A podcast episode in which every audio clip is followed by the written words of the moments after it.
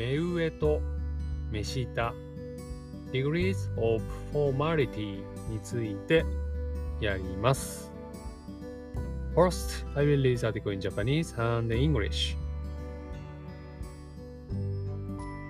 日本語には丁寧体と普通体というスタイルの区別があり目上か目下か親しい人同士か知らない人同士かなど話し手と聞き手の人間関係によって使い分けられます。ではどんな人が目上でどんな人が目下として位置づけられるのでしょうか。これには次のような要因があります。年齢、先輩、後輩、地位の上下、客と店員です。In the Japanese language, there is a polite style and plain style of speaking. They are used depending on the relationship between the people communicating. For example, there are different expressions for people in lower positions, higher positions, friends, or strangers. How can we know when people are in lower or higher position? Consider the following. H Senior or junior Hierarchy based on status or position. Customers and staff. です。はい。では単語の確認をしましょう。まずは丁寧体丁寧というのは polite という意味です。これなので、これは、えー、 polite style という意味になります。あと、普通体。普通は、えー、まあ、 plain、normal ですね。ここでは plain style と訳されています。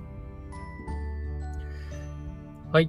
続いて、えー、目上か目下かってありましたね。目上っていうのは、目、愛より上。これは、まあ、シチュエーションで言うと、higher position という意味になります。続いて、目下、下ですね。これは、えー、lower positions という意味になります。はい。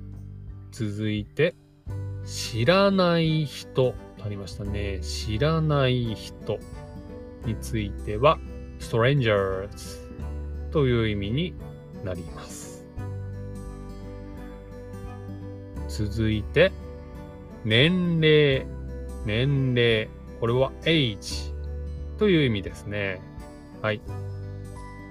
続いて、先輩、先輩。これは例えば、えっ、ー、と、まあ、会社の先輩とかね。あとは部活の先輩。あとはまあ人生の先輩なんて言ったりしますが、これは seniors という意味になります。続いて、後輩とありますね。後輩。これは、えー、juniors という意味になります。会社の後輩、部活の後輩。うん。まあ、人生の後輩っていうのはあんまりね、聞かないですけど、そんな感じです。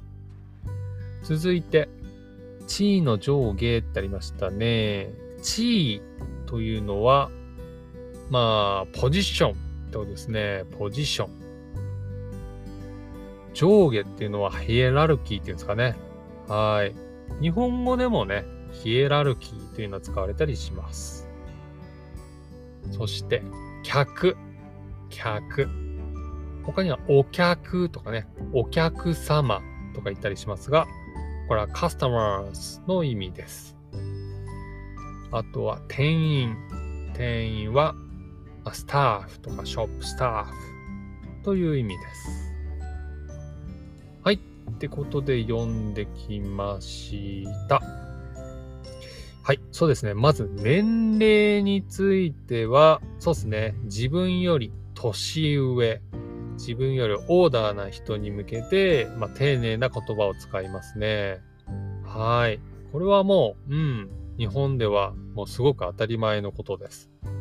特にね、自分より、あの、年齢がもう10歳も20歳も上の人についてはま、必ずと言っていいほどね、えー、丁寧な言葉、敬語を使ったりします。続いて、先輩後輩、シニアーズ、ジュニアーズ、これもそうですね。一番最初にやっぱりね、先輩に会ったのは学校ですよね。特に中学校ぐらいからね、こう先輩後輩を意識して、僕が入ったね、えー、バスケットボールクラブでも、もう先輩のね、言うことは絶対に聞けって言われてね、はい、しごかれたのを覚えてます。逆に自分が先輩になった時は、えー、後輩をね、しごくっていう、まあそういう文化がありました。続いて、地位の上下ってありましたね。まあ会社で言うと、まあアッパーポジションから言うと、社長、本部長、部長、課長、えー、係、課長、係長、リーダーとかね、そんな感じですかね。プレジデント、あなんだっけ、デパートメントマネージャー、本部長ってなんだっけ？ディビジョンでいいのかな？ディビジョンマネージャー、デパートメントマネージャー、えー、マネージャー、係長はなんだ？わかんない。プリマネージャーとかなのかな？あとリーダーとかね。はい。で、やっぱりヒエラルキーの高い人に、やっぱり丁寧な言葉を使うっていうのはね、前よりはなくなりましたが、はい、未だに残っていたりします。そして客と店員ね。はい、もうコンビニでもスーパーマーケットでもね、デパートでも本当同じですね。客が店員に敬語を使うのはもう普通ですね。コンビニに行ってね、はい、100円とかね。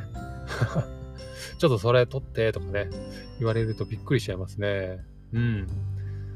で、逆にね、自分が客の立場だと、まあ、敬語とかね、丁寧な言葉使わない人もいますね。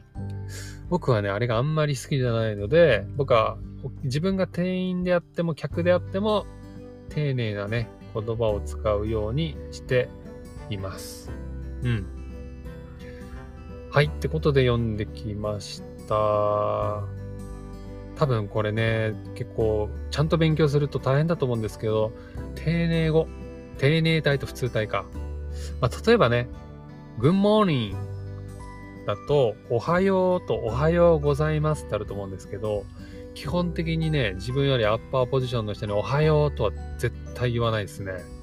うん、え、この人大丈夫？って思われちゃうかもしれないですね。基本的には目上の人にはおはようございますって言うし、まあ基本的にはね、あの、言わないですね。だから、おはようって覚えちゃうとね、あの、いきなり会社でボスね、おはようって言って、え、君、おはようございますだろうってね、怒られちゃうこともあるかもしれないですけど、まあね、あのまあ日本では、まあ日本、外国で育った人についてはそこまでうるさく言われないかもしれないけど、自分が日本人だとね、結構気をつけたりします。まああとね、ありがとうとかもそうですね。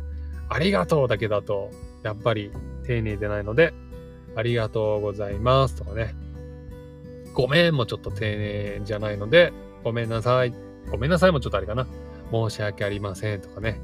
すいませんとか使ったりします。ちょっとここ勉強しだすとキリがないので、今日はこれぐらいにしましょう。ってことで、今日は目上と目下、degrees of formality についてやりました。今日も聞いてくれてありがとうございます。